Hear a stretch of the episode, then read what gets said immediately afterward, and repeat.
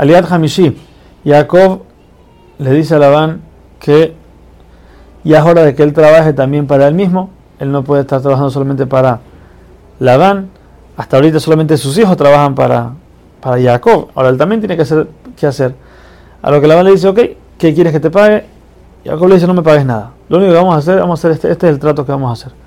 Agarra a todas las ovejas y chivos que estén manchados o que tengan rayas, sácalos del rebaño para que no pienses que son míos, sácalos y llévatelos lejos y lo que queda, todo lo que nazca de adelante, que sea rayado o manchado, va a ser, ese va a ser mi pago.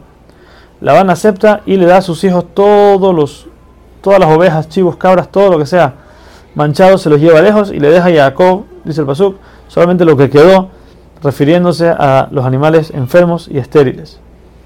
Jacob hace, Jacob agarra palos de madera, los pela en forma de manchas para mostrar, para mostrar la parte blanca de adentro y que quede como si fuera manchado, y los clava enfrente de los pozos donde los animales tomaban agua. Cuando venían las hembras a tomar, veían los palos, se asustaban y se echaban para atrás, igual como los palos, animales manchados, que eran el pago de Jacob. Otra explicación es que la misma agua que estaba en los pozos se volvía semen en la barriga de, de las hembras y ahí quedaban embarazadas y daban a luces igual que los palos. Una vez nacían los animales manchados, Jacob los separaba del rebaño y los ponía siempre caminando adelante de las hembras, para que de vuelta ellas vean y así tengan, den a luz y tengan hijos iguales a estos.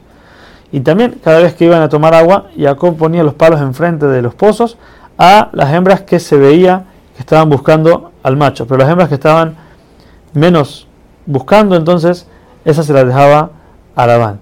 De esto, Jacob creció mucho, ganó mucho, mucho, su rebaño se vendía muy caro, con eso lo vendía y compraba esclavos y llegó a crecer mucho en dinero.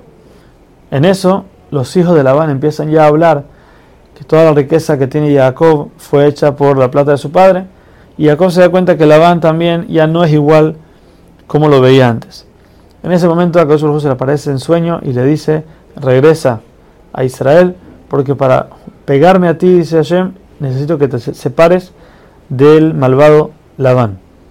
Jacob entonces llama a sus esposas, a Rachel y a Lea, las llama al campo para hablar con ellas y les dice, les cuenta el sueño que tuvo.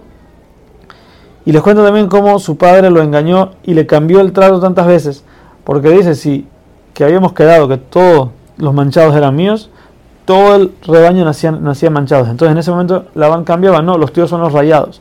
Si era así, entonces todo el rebaño nacía rayado. Y así Labán le cambió 100 veces a Jacob el trato que habían hecho.